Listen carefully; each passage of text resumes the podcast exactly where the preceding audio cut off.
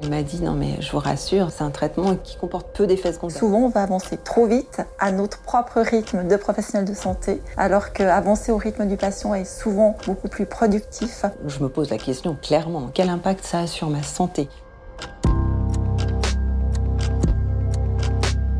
En consultation, un podcast de la revue médicale suisse présenté par Dr Sana Mazouri.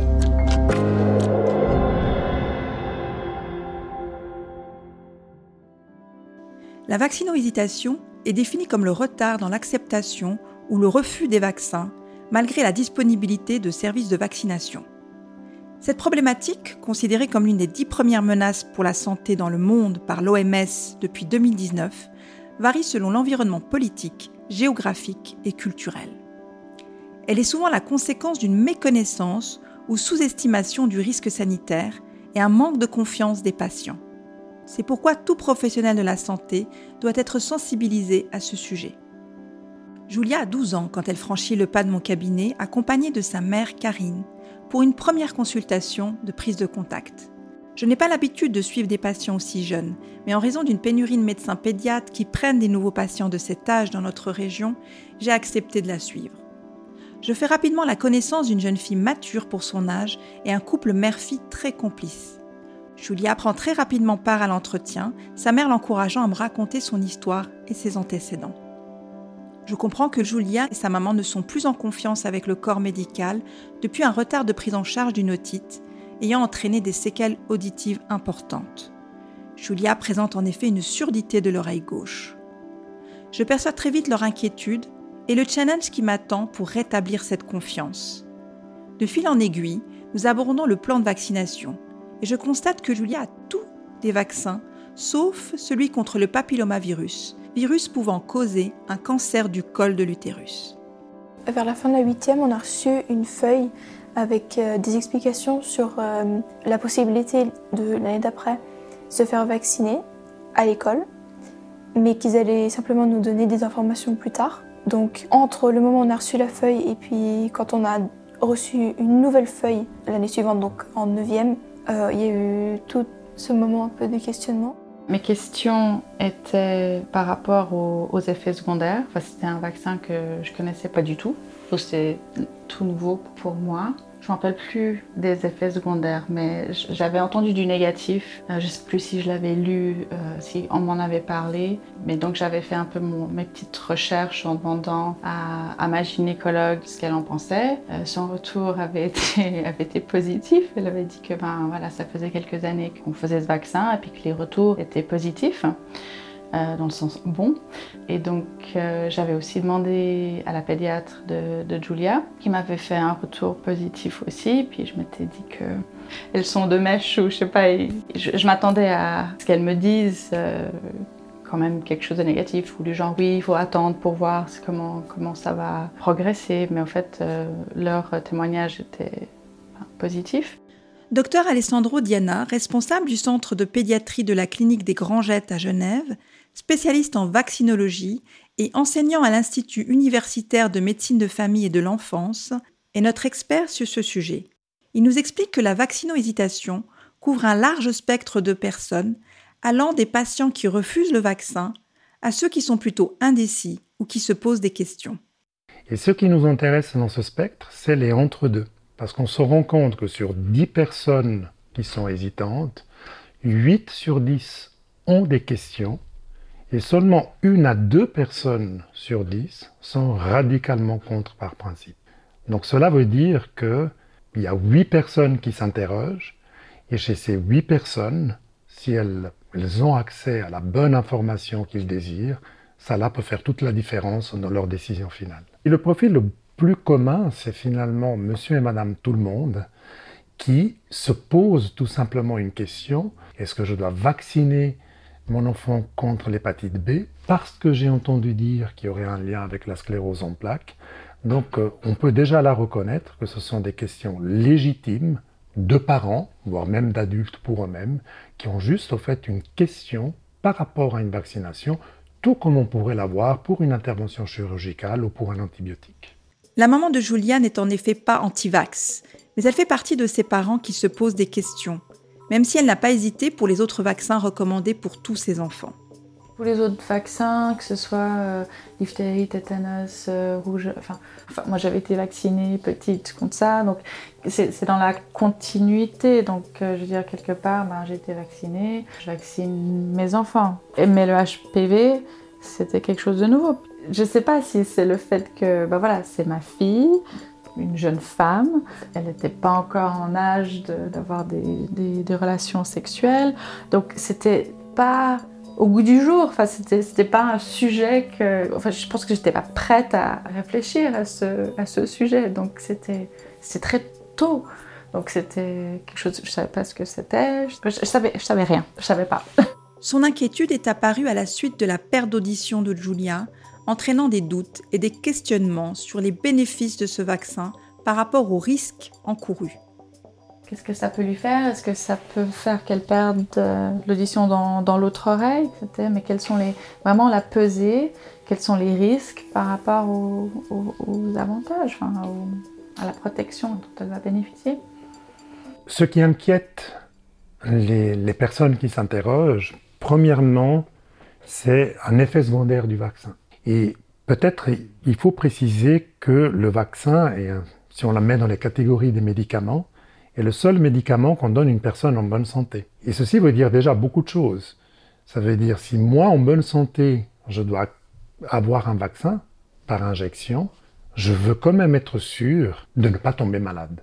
Donc il est complètement légitime de se dire que cette personne est très très inquiète sur des effets secondaires à moyen terme, voire long terme.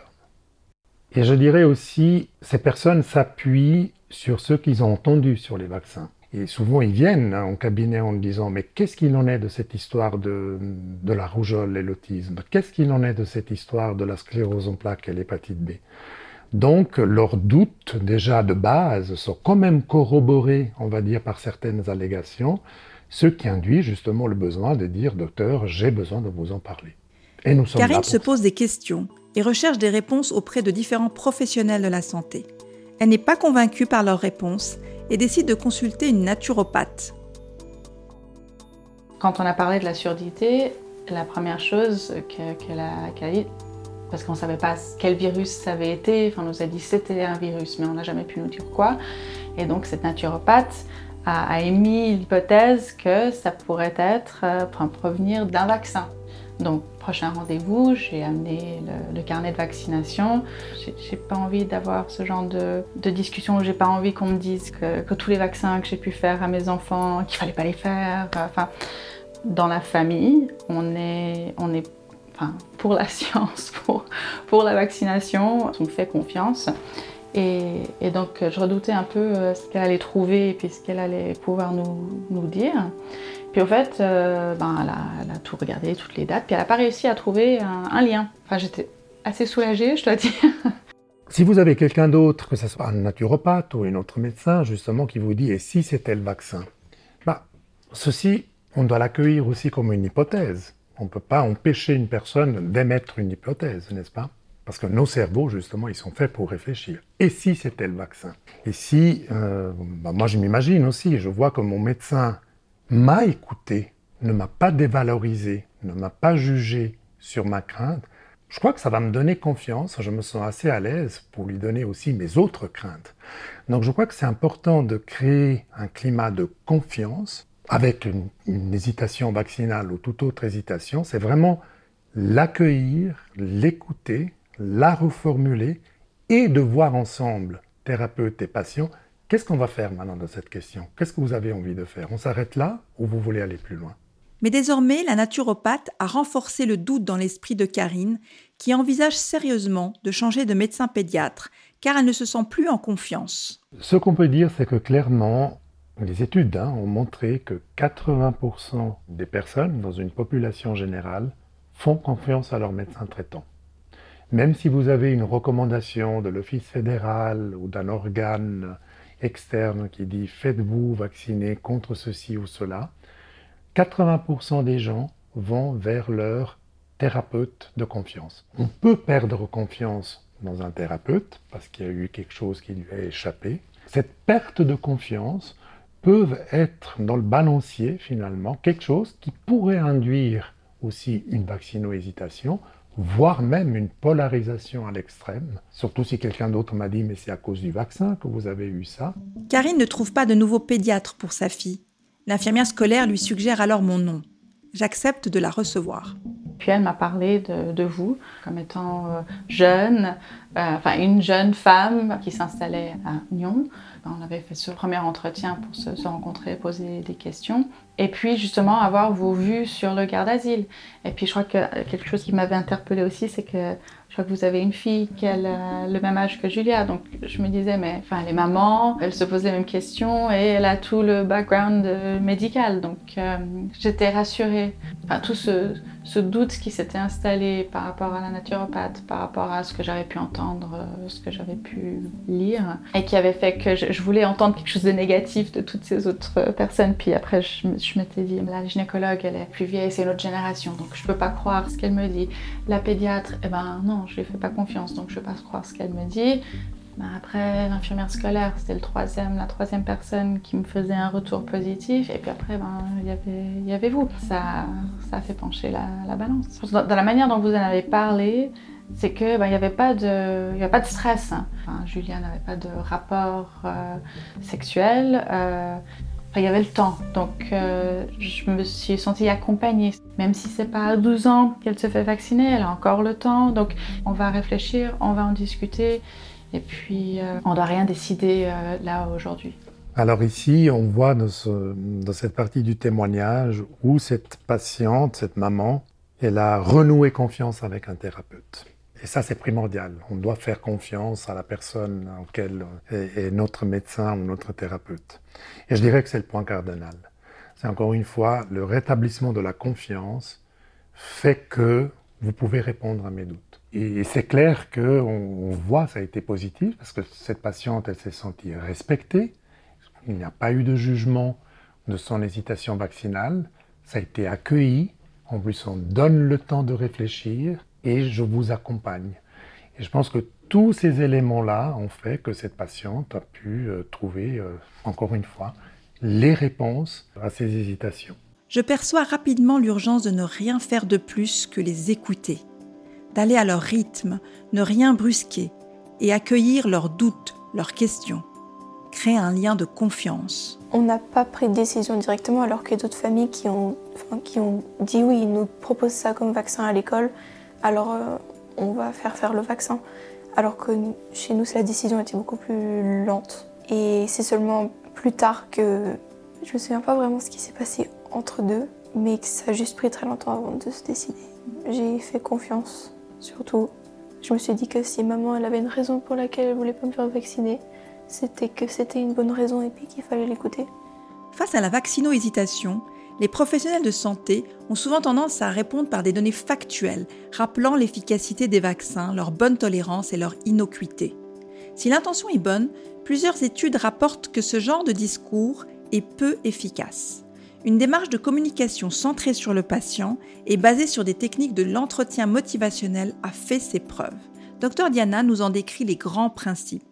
Les points pratiques qu'on peut utiliser en cabinet avec les techniques de l'entretien motivationnel, qui est une bible euh, de Steven Rolnick et Miller dans les années 90 qui avait été euh, conçue pour les alcooliques. Comment motiver les alcooliques de base à arrêter de boire? Donc le corollaire est de dire, vous, on n'arrive pas à convaincre une personne en lui balançant les faits. Ça ne marche pas. On peut même avoir ce qu'on appelle un effet retour de manivelle backfire effect, plus vous essayez de convaincre quelqu'un à ne plus boire de l'alcool ou à se vacciner, et au fait, on n'y réussit pas. Donc le conseil numéro un qu'on dirait pour la personne en cabinet, n'essayez pas de convaincre une personne vaccino-hésitante parce que ça ne marche pas. Qu'est-ce qui marche? L'entretien motivationnel nous apprend que ce qui est important, il faut donner une phase d'écoute. Et une personne se sent écoutée si vous lui donnez minimum deux minutes. Laissez parler sans réagir, la personne donne son opinion.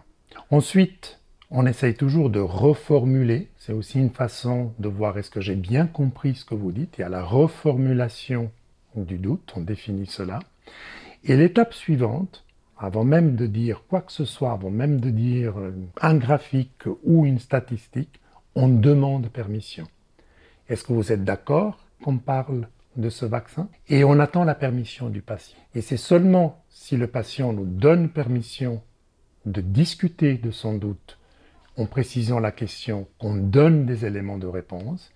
Et puis on finalise toujours en valorisant la démarche du patient, parce que certains le disent, hein, j'ai hésité à vous poser la question, donc il faut vraiment dire, bah, légitimer, vous avez raison, c'est un processus de réflexion, et puis de donner le temps d'une réflexion et rester toujours ouvert justement que la discussion puisse continuer.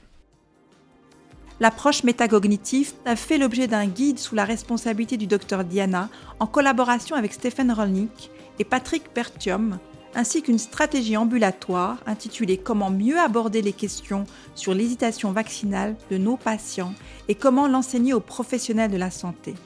Ils sont disponibles sur le site de l'Institut universitaire de médecine de famille et de l'enfance. Je vous remercie pour votre écoute ainsi que toute l'équipe de Nouprod qui a produit et réalisé ce podcast. Rendez-vous à la prochaine consultation.